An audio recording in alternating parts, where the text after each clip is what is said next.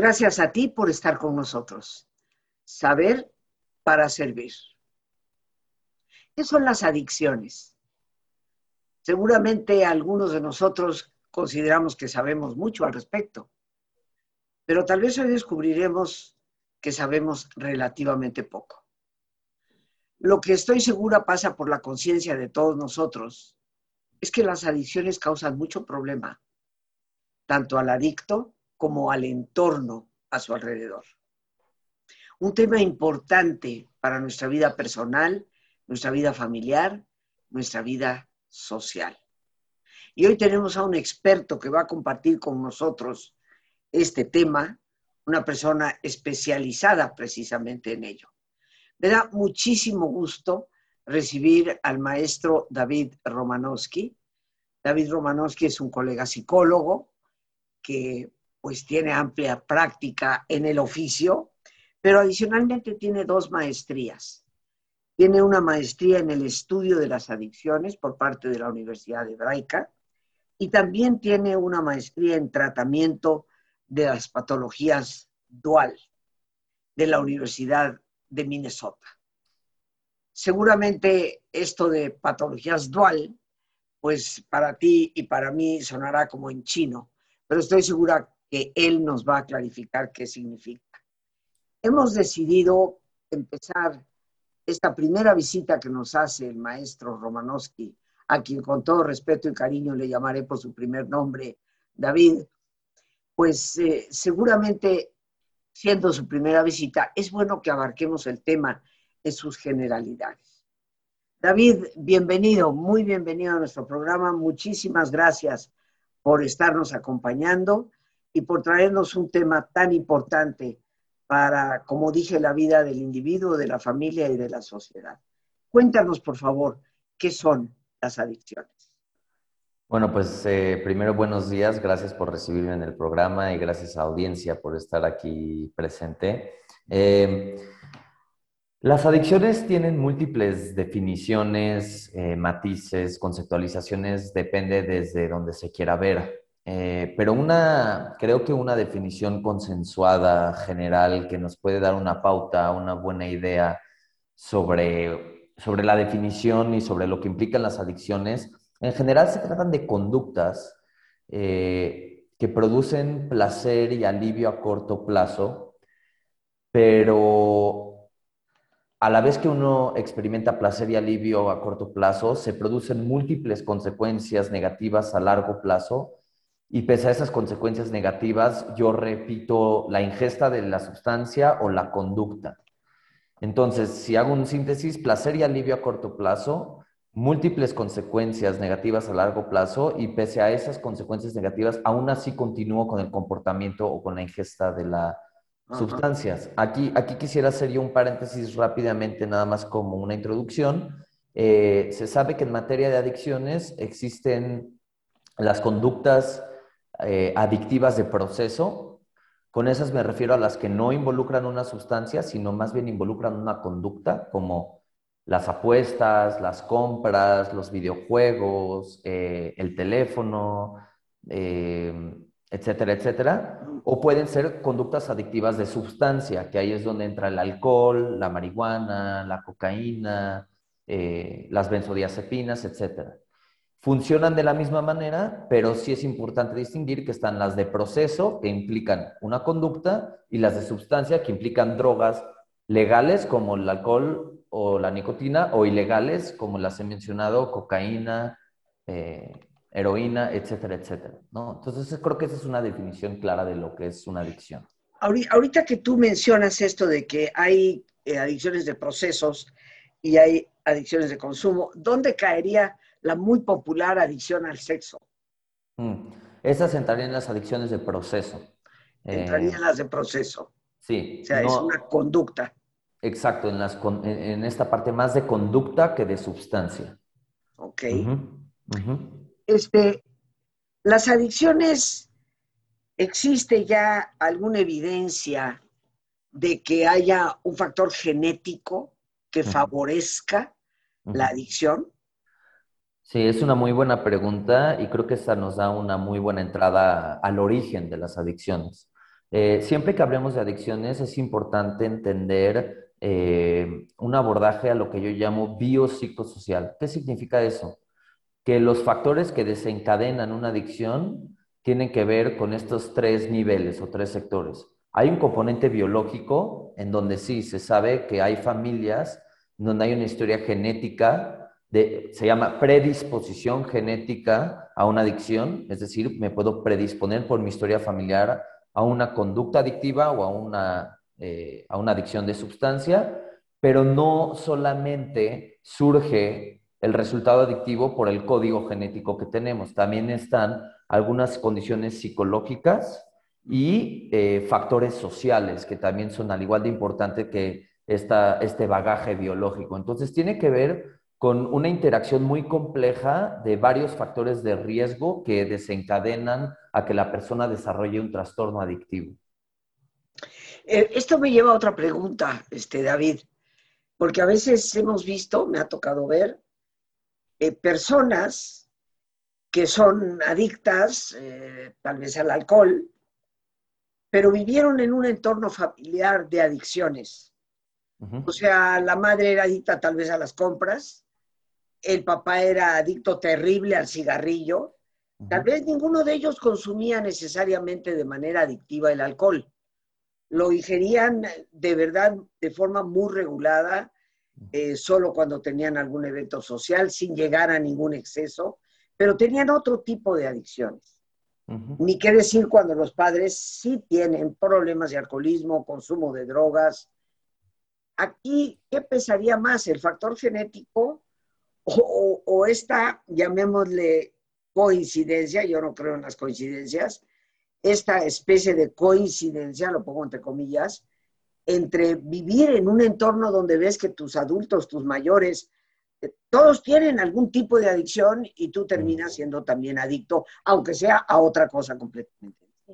Esa, esa es una excelente pregunta y yo creo que contestaría la, este cuestionamiento en varias partes. Eh, la primera es desafiar esta idea de binaria que existía previa de alguien o tiene una adicción o no la tiene. Las adicciones existen en un espectro. O sea, por ejemplo, eh, si hablamos del trastorno por uso de sustancias que aparece en el manual de diagnóstico, el DSM5, que es un manual de diagnóstico que utilizamos los, los clínicos, se habla ah, de, que existen trastorno por uso leve de sustancia, trastorno por uso moderado de sustancia y trastorno por uso severo de sustancia. Eso ya nos da otra pauta, porque no solo estamos hablando de que alguien o tiene la condición o que no la tiene, sino que existen varios grados. En el manual de diagnóstico aparecen 11 síntomas. Obviamente, si la persona cumple con los 11 síntomas, cumple con este diagnóstico de trastorno por consumo severo de sustancias. Pero no todos tienen un nivel total de disfunción en su consumo de sustancias. Ahí es donde existe gente que consume alcohol y que incluso puede tener algunas problemáticas asociadas al alcohol, pero tiene áreas de funcionamiento en su trabajo, en su familia y quizás tiene algunos destellos, algunos lapsos, algunas consecuencias negativas asociadas al alcohol, pero no necesariamente requiere de un internamiento. Entonces, en ese sentido también es importante hablar del consumo de sustancias en un espectro. No es como si alguien lo tiene o no lo tiene eso es importante hablar, no, hablarlo desde, no desde un lugar binario, sino desde un lugar en un espectro amplio. Ahora, respecto de esta pregunta, eh, hay que entender que las, las adicciones siempre se dan dentro de un sistema y dentro de una cultura. Entonces, eh, yo he tenido pacientes que tienen un consumo problemático per se de alcohol, en el sentido que tiene muchas consecuencias negativas su consumo de alcohol, pero culturalmente está muy normalizado consumir alcohol en la casa y eso lo, lo, veían desde niños o desde niñas. Entonces, en ese aspecto no solo es una conducta eh, adquirida genéticamente, sino también es desde un aprendizaje cultural y social, en donde ciertas culturas consumir alcohol o consumir marihuana o incluso apostar se vuelve un acto o una conducta normalizada. O sea, yo tengo una, tuve una paciente que tenía adicción a las apuestas, que desde niña se iba al hipódromo a apostar con su abuelo. Entonces, culturalmente se habla de una línea familiar en donde esa, ese consumo hasta fomentaba cierto ritual, cierta unión familiar. Eh, por último, compartir, cuando comentas tú que es que, a ver, David, en las familias luego hay que había el, abuelo o la mamá que fumaba cigarrillo o, o, el papá que pues no tenía un consumo desproporcionado de alcohol, pero sí tenía un consumo de alcohol. Eh, hay que entender también que muchas de estas personas, y a lo mejor me estoy acelerando, pero eso es parte de a lo mejor un siguiente cuestionamiento, eh, consumen sustancias no siempre como un acto de voluntad o como un acto de rebeldía. A veces la adicción, y olvidé decir eso en un inicio, también tiene que ver con una automedicación. Es decir, la persona que está fumando una cajetilla diaria de cigarros a veces está automedicando la ansiedad con el cigarro. Está buscando un alivio de tanta ansiedad por medio del cigarro. Hay gente que tiene depresión y está buscando el alivio de la tristeza con el alcohol. Entonces aquí es donde entra la cuestión también de, una problemática de salud mental y no solo la problemática desde, visto desde un comportamiento adictivo. La gente se está automedicando para intentarse regular mediante una conducta o mediante una sustancia. Eso también se podría complementar. Este, ahorita me, me brinca algo ahí respecto a esta chica o esta persona que dices iba con el abuelo al hipódromo y veía al abuelo apostar, comprar sus boletitos aquellos, ¿no? Yo también fui muchas veces con mi padre. Sin embargo, vaya, es más, yo ni siquiera me gustan los juegos, ¿no? No me gustan. ¿Y qué es lo que hace la diferencia, David? Porque cuando vemos a dos personas que desde su infancia ven un determinado ejemplo, ¿qué es lo que hace que una persona sí adopte eso ya de forma de trastorno y la otra no? Muy buena pregunta. Y en algunos casos sí, algunos traen mayor predisposición genética, porque también en la familia hay veces que un hermano tiene, por decir, déficit de atención y el otro no lo tiene o una hermana tiene depresión y la otra hermana no tiene eso. Entonces sí hay componentes biológicos genéticos, pero también hay otro tipo de, cuestiones. Eh, existe también esta sensibilidad. A veces algunos miembros de la familia son más sensibles. Y contrario a lo que se piensa de una persona con adicciones como alguien rebelde, que rompe el tejido social, narcisista, manipuladora, suelen ser miembros e integrantes de la familia muy sensibles que resienten más el dolor, la adversidad y el estrés que el resto de los integrantes. Y en ese sentido, permíteme decir, y ese es otro componente que ha salido mucho de investigaciones recientes, que, y eso lo puedo comprobar yo con mi experiencia clínica, pero también con investigaciones, eh, un porcentaje muy significativo de las personas que desarrollan comportamientos o eh, adicciones de sustancia tienen trauma infantil de fondo. Entonces, más que la búsqueda de placer de una sustancia, lo que están buscando es un alivio emocional con base en la adversidad que han vivido en, su historia familiar. Y ahí es donde entran componentes familiares psicológicos y psicosociales como la violencia, eh, las amenazas, mm, la imposición, hay antecedentes de abuso sexual, abuso físico, o si lo hablamos en un espectro más amplio comunitario, violencia comunitaria, violencia social, pobreza. Entonces, no podemos hablar de las adicciones simplemente como un fenómeno de una conducta o una sustancia, sino más bien como un producto de la resultante de una interacción de variables comunitarias, sociales, psicológicas, genéticas. Por eso es que es tan fascinante este, este tema, porque tiene múltiples matices y, y consecuencias y factores. Fíjate que ahorita mencionaste algo, ¿no? La pobreza. Yo soy de la opinión que no por ser pobre eres adicto. O sea, yo considero que, eh, como dicen el ladrón, pues el ladrón es porque es pobre, por eso roba. Yo conozco mucha gente con limitaciones tremendas a nivel económico, serían incapaces de robar. Eh, y conozco gente con abundancia que son verdaderos ladrones. Entonces, eh, creo que obviamente me iría más por este esquema de una serie de factores que confluyen.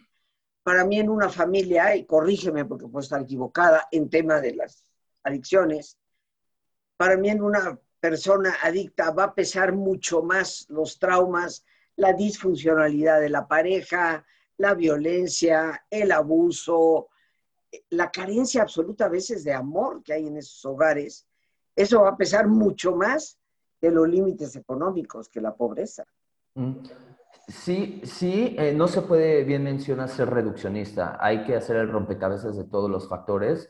Lo que sí, y, sí, la, adicción vale la pena resaltar que no discrimina, ni por género, ni raza, ni estatus socioeconómico, ni país, nacionalidad. La adicción existe en todo el mundo. Eh, el tema aquí es analizar, y algo que sí se ha concluido es que salir de las adicciones em, en comunidades o en eh, sectores marginados eh, es más difícil que salir en donde existen oportunidades económicas y de empleo. Eso sí se ha, comprobado. ¿Por qué? Porque eh, cuando yo tengo certeza económica, tengo oportunidades de ejercer un trabajo y un sentido de vida, etcétera, es más fácil salir de esa adicción que cuando simplemente no existen oportunidades. No reduciría que la pobreza es el único factor, pero sí es un componente importante que limita a las personas a veces a, a salir de las adicciones, aunque también las adicciones pueden bien existir, como mencionas, en la riqueza. Ahora, sí, definitivamente eh, cada vez está más estudiado que eh, en sistemas, como mencioné, en donde existe humillación, donde hubo maltrato, donde hubo acoso, abuso sexual, y luego complementarlo también a veces con situaciones escolares como el bullying, como las golpizas en los colegios, como las burlas, todo eso contribuye a la presencia eh, de trastornos mentales y de adicciones. Entonces, nuevamente hay que, hay que hacer todo el conglomerado de las piezas para decir, ah, esta persona terminó aquí por determinadas circunstancias, pero la adicción, vale la pena resaltar, no es un acto fallido o una cuestión de inmoralidad de la persona, tiene que ver con algo sistémico y producto de las relaciones humanas. Ahorita mencionas una palabra que me brinca, sistémico. Eh, tú bien sabes que en la psicología, este, mi querido David, cuando hay un miembro de la familia con una adicción fuerte, con una problemática fuerte, inclusive no hablemos tan solo de adicciones, sino cuando existen cierto tipo de trastornos donde el adolescente, por ejemplo, se autoinfringe heridas, se lastima la autolaceración, etc. Eh, hay toda una corriente en la psicología que dice, bueno, este muchachito que se está dañando a sí mismo, o que tiene una adicción, es nada más como la punta del iceberg, como la punta del témpano de hielo. Eh, es la parte visible de una problemática sistémica en la familia. Excelente. Sí, excelente pregunta. Y aquí es donde yo, desde mi perspectiva, digo que la adicción es un doble síntoma. Es decir, visto desde el punto de vista individual del sujeto, la adicción es la punta del, cubo del hielo o del iceberg, en donde lo que hay que entender son los factores subyacentes. Yo casi no trabajo en pelearme con la conducta adictiva.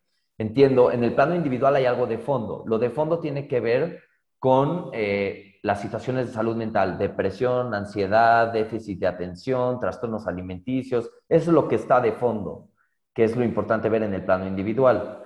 Pero en el plano ya sistémico o del conjunto de relaciones, yo he visto que eh, constantemente a mis pacientes que son el síntoma de la familia, son los que están cargando con toda la problemática relacional que hay dentro de un hogar. Y pongo un ejemplo. Un ejemplo típico que he visto son los, los que llamamos hijos parentales. Escucho de repente historias en donde me dice alguien de 18 años que consume a lo mejor, tiene un consumo problemático de marihuana, es que yo desde niño me dediqué a cuidar a mi mamá porque siempre estaba inestable, porque tenía parejas violentas, nunca conocía a mi papá, entonces está, por ejemplo, el abandono del papá, una mamá que quedó sola y la mamá depositaba todas sus necesidades y carencias sobre el hijo. Entonces, el hijo cumplió como, el, el, como su rol a la inversa, desde muy pequeño le tocó cumplir las, las funciones de un papá o de una mamá.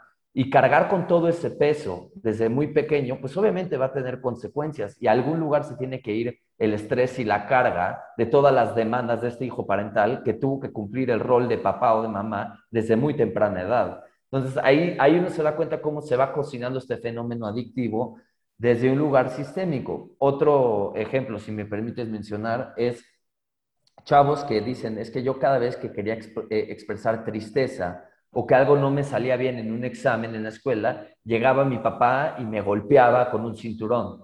Entonces, lo que esa persona aprendió a hacer es que si yo me siento triste o algo no me está saliendo bien, en vez de expresar enojo, tristeza, preocupación, tengo que suprimir la suprimo o la elimino porque expresarlo significa que me van a golpear.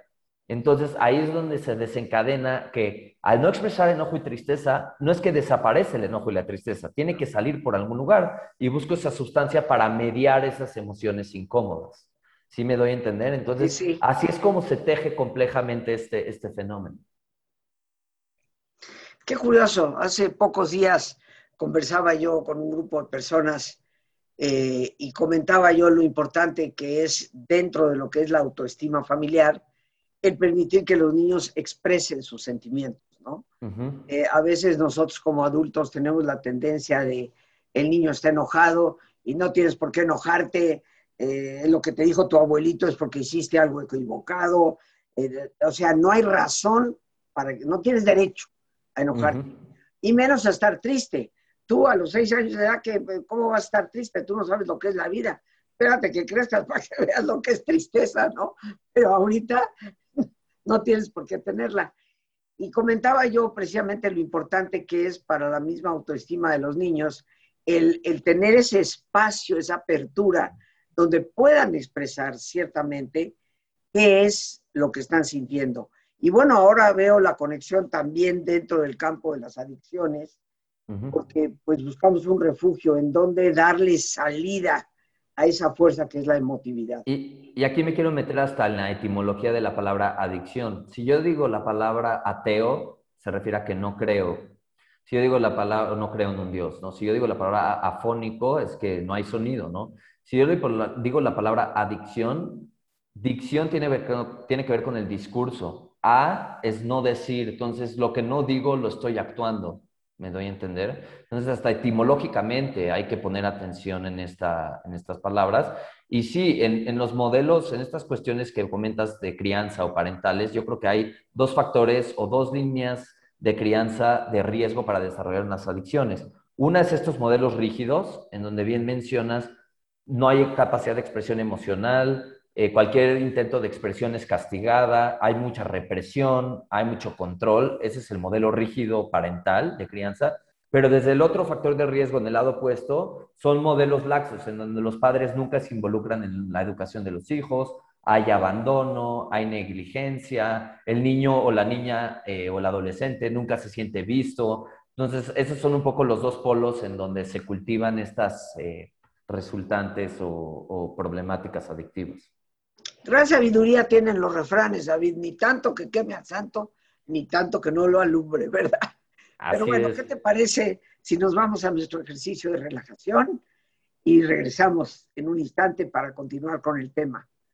Amigos, como siempre, pues les pido que nos pongamos cómodos y si te es posible hacer el alto completo, el alto total, qué mejor que cerrar tus ojos. Y en una posición cómoda, con tus ojos cerrados, Toma conciencia de tu respiración, del entrar y el salir del aire en tu cuerpo.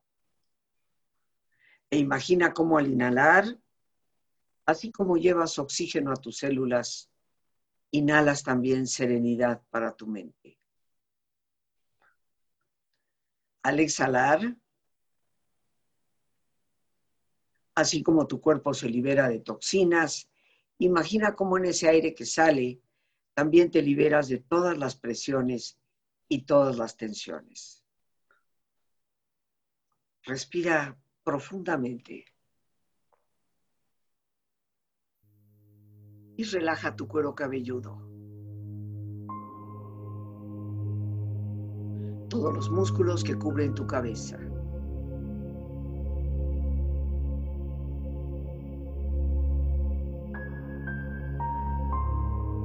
Relaja tu frente. Siente la piel, la vibración de la piel que cubre tu frente.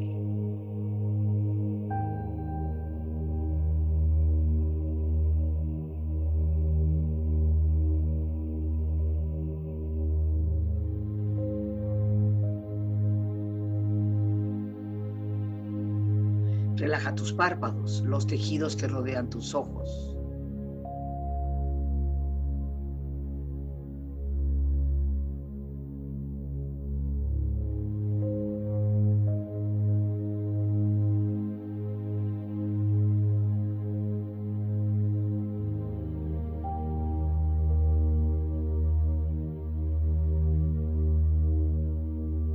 Tus mejillas, toda la piel, todos los músculos que cubren tu cara.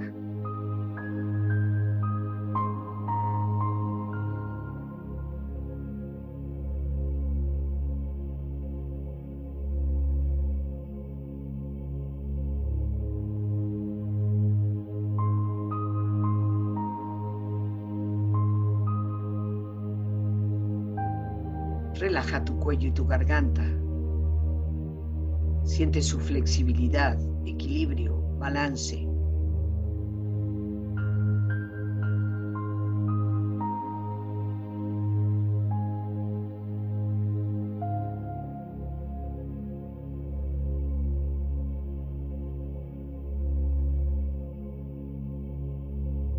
Relaja tus hombros, brazos y manos así como tu espalda, siente una agradable sensación que relaja todos los músculos en estas partes de tu cuerpo.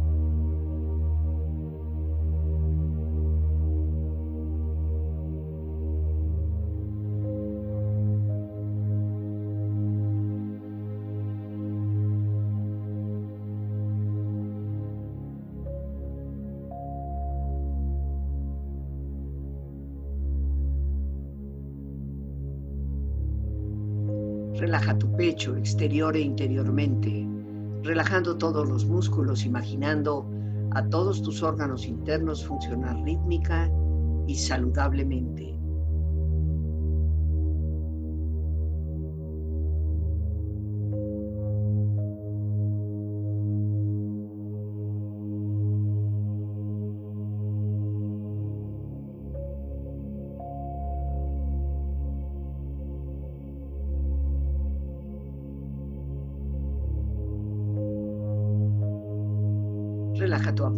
Exterior e interiormente, relajando todos los músculos, imaginando a todos tus órganos internos funcionar rítmica y saludablemente.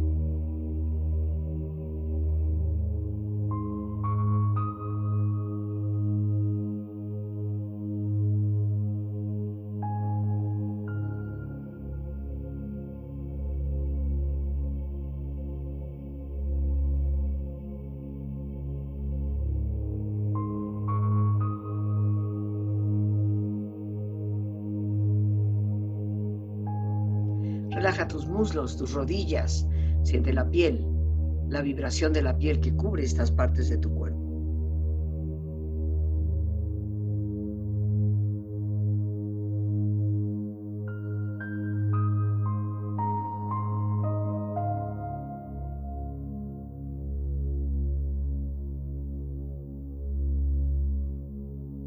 Relaja tus pantorrillas y tus pies.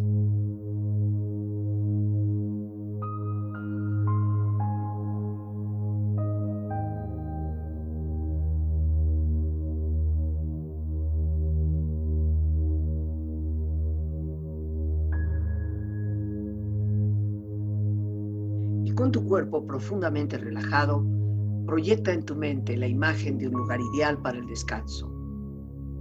Imagina los colores, los sonidos, los aromas. Es una escena de belleza y paz. Siente estar ahí.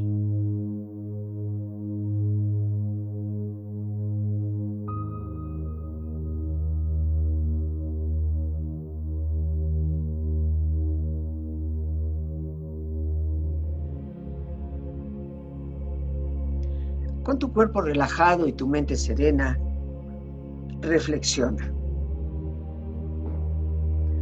La adicción comienza con la esperanza de que algo allá afuera pueda llenar de inmediato el vacío del interior.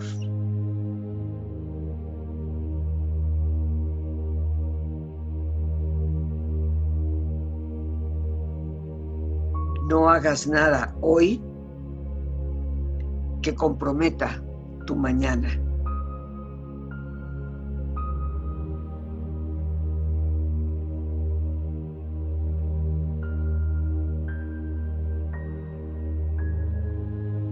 Usar las drogas es como no querer aceptar la vida que te ha tocado.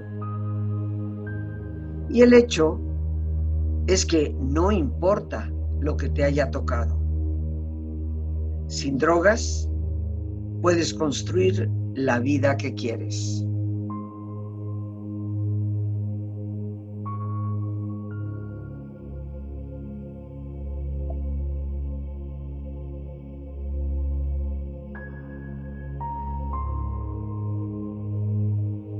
Respira profundamente. Relájate bien. Y con esta experiencia empieza lentamente a estirarte, brazos, manos, piernas y pies, moviendo tu cuello, bostezando si lo deseas, haciendo que tu cuerpo retome su nivel de actividad habitual, hasta muy lentamente abrir tus ojos ojos abiertos, bien despierto, muy a gusto, bien descansado y en perfecto estado de salud, sintiéndote mejor que antes. Regresamos, queridos amigos, ya bien descansaditos con nuestro invitado, el maestro David Romanowski, experto en adicciones, hoy en este tema, ¿qué son realmente las adicciones? Y antes de continuar, para dar un cierre a nuestro programa, David, eh, danos tus datos, seguramente habrá más de alguna persona que quiera contactar contigo. Eh, yo te recomiendo ampliamente, te conozco eh, y bueno, va mi recomendación por delante para, para ti y en tu especialidad que es tan importante el día de hoy. Danos tus datos, cómo podemos entrar en contacto. Claro, en, Facebook aparezco como David Romanowski, especialista en, en adicciones. Eh, repito, en Facebook, David Romanowski, especialista en adicciones, y en Instagram, eh, doctor Romanowski Feiner. Y si alguien tiene una duda, con mucho gusto me la puede mandar a mi correo que es roman3110, perdón, roman310 arroba umn.edu. Lo repito, roman, como de romano, pero sin la O, 310 arroba um de Manuel n de niño punto edu. Esos son mis datos. El arroba y después lo que no me es el um. N de niño. Punto edu, como de educación, pero edu nada más. Gracias, Lore, te estás poniendo ya ahí todos los datos de David. Ahí ven cómo se escribe el nombre. Eh, ahí lo tienen ya todo. Es a través de tu correo eh, y a través de tus plataformas, fundamentalmente. Perfecto, te lo agradezco enormemente.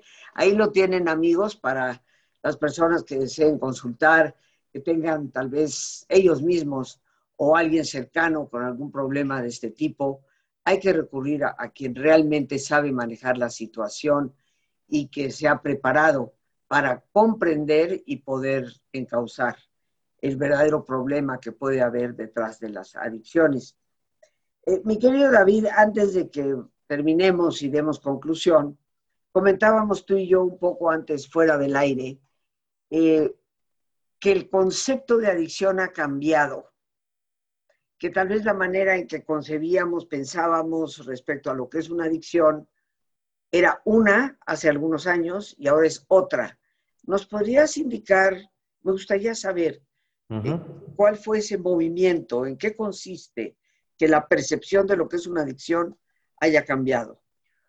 Sí, lo que pasa, y lo, diré en breve, quizás otro día podemos profundizar con mayor detalle, pero antes la adicción se veía desde una postura moralista. Se le veía a la persona que tenía un consumo problemático como, repito, como alguien manipulador, como alguien que no sabe respetar la ley, como alguien que simplemente quiere molestar al otro o romper el orden social y eso no está avalado por ninguna evidencia científica, eh, porque desde esta postura moralista se cree que uno va a salir por mero acto de voluntad o esfuerzo y si la persona no lo logra es porque es floja o es eh, indisciplinada y no tiene que ver con un acto de, voluntad. Eh, los nuevos paradigmas ya mencionan que la adicción no es un acto voluntario y además surge ante la respuesta del sufrimiento humano. Y creo que eso es importante y es mucho más compasivo entenderlo desde ese lugar, que es la respuesta ante un sufrimiento humano, en donde la persona no ha encontrado las habilidades de afrontamiento para lidiar con la adversidad y el dolor. Y ahí es donde, por último, podríamos cerrar con esta pregunta, que es de mi mentor, que se llama Gabor Mate, que lo que dice es que la primera pregunta con las adicciones no es porque la adicción, sino porque el dolor. Esa es la pregunta adecuada para entender el fenómeno. Eso me parece sumamente interesante, pero yo te pregunto algo más. ¿Hasta dónde la voluntad de la persona sí tiene que ver con el no caer en la adicción o en el después de una recuperación no recaer en ella? Porque ciertamente nos tenemos que preguntar, hay personas que han recibido toda la atención en, centros altamente especializados, con gente muy conocedora del tema, y gente que en ese mismo centro, con esas mismas condiciones, salió y jamás volvió a recaer, y gente que vuelve a recaer una y otra vez. Yo lo conceptualizaría a lo mejor en tres partes. La primera es, eh, nadie inicia consumiendo sustancias queriendo desarrollar una adicción. Es decir, nadie despierta un domingo en la mañana y dice, ay, ¿sabes que se me antoja tener una adicción? Entonces, empieza como un acto voluntario, pero en quienes tienen estos factores de riesgo pasa a ser un acto involuntario, descontrolado. Eso es muy importante. El segundo punto es, eh, si vamos a entender que eh, la persona sí es responsable de su proceso y recuperación, pero culpa y responsabilidad son dos cosas diferentes. A mí no me interesa hacerle sentir culpa a nadie porque desde la culpa nadie va a aprender. Cuando sentimos culpable, o culpabilidad, subimos nuestras defensas y nos cerramos. Lo que sí existe es la responsabilidad, y me gusta el juego de palabras, responsabilidad, que tengo la habilidad de responder. Y hacer responsable a la persona es diferente que hacerla sentir culpable. Si la persona fomenta una autogestión y responsabilidad, va a responder de mejor manera. Esa es la segunda. Y el tercer punto es, porque algunos sí saben y otros no, a veces no solo tiene que ver con el individuo, sino hace falta ver si el mismo sistema también permite la recuperación del integrante, porque la recuperación también tiene que ser una cuestión colectiva, grupal, familiar, no solamente una cuestión del individuo. No dará tiempo hoy, pero por eso es tan importante hablar no solo de la farmacología, un psiquiatra y un terapeuta, individual, sino también un terapeuta familiar que pueda compaginar y poner a todos los miembros e integrantes en un mismo canal de comunicación asertiva. E, esto me lleva a pensar que obviamente desde tu experiencia, eh, para tratar a una persona con adicciones, muchas veces, aparte del tratamiento eh, terapéutico por parte de un psicólogo especializado como tú, puede haber momentos en que se requiera la intervención de un psiquiatra por medicación, pero también momentos en que tenga que entrar la terapia familiar en acción y veamos el conjunto del sistema de donde, donde surge. Esto me parece muy lógico porque, como tú sabes, muchas veces los adictos, las personas que padecen adicción, que van a un centro primero para desintoxicarse, posteriormente para pasar por un tratamiento que puede durar meses en una casa de este tipo, pero normalmente, según mi conocimiento, cuando salen de ahí, tienen que pasar por lo que tradicionalmente se llama una especie de casa de medio camino. O sea, algo que no los vuelva a insertar de lleno en el mismo ambiente de donde salieron. Porque regresar al 100, al ambiente que por las razones psicológicas o sociales alrededor generó el inicio del consumo, pues es volverlos a meter en la boca del lobo. Entonces me imagino que esto tiene que ver con la relación sistémica. Sí, yo creo que depende de qué tan severa es la adicción. Eh, a veces sí, sí funciona lo que mencionas en el sentido de a la hora de hacer la reinserción de la persona hay que hacerla paulatinamente, en algunos casos.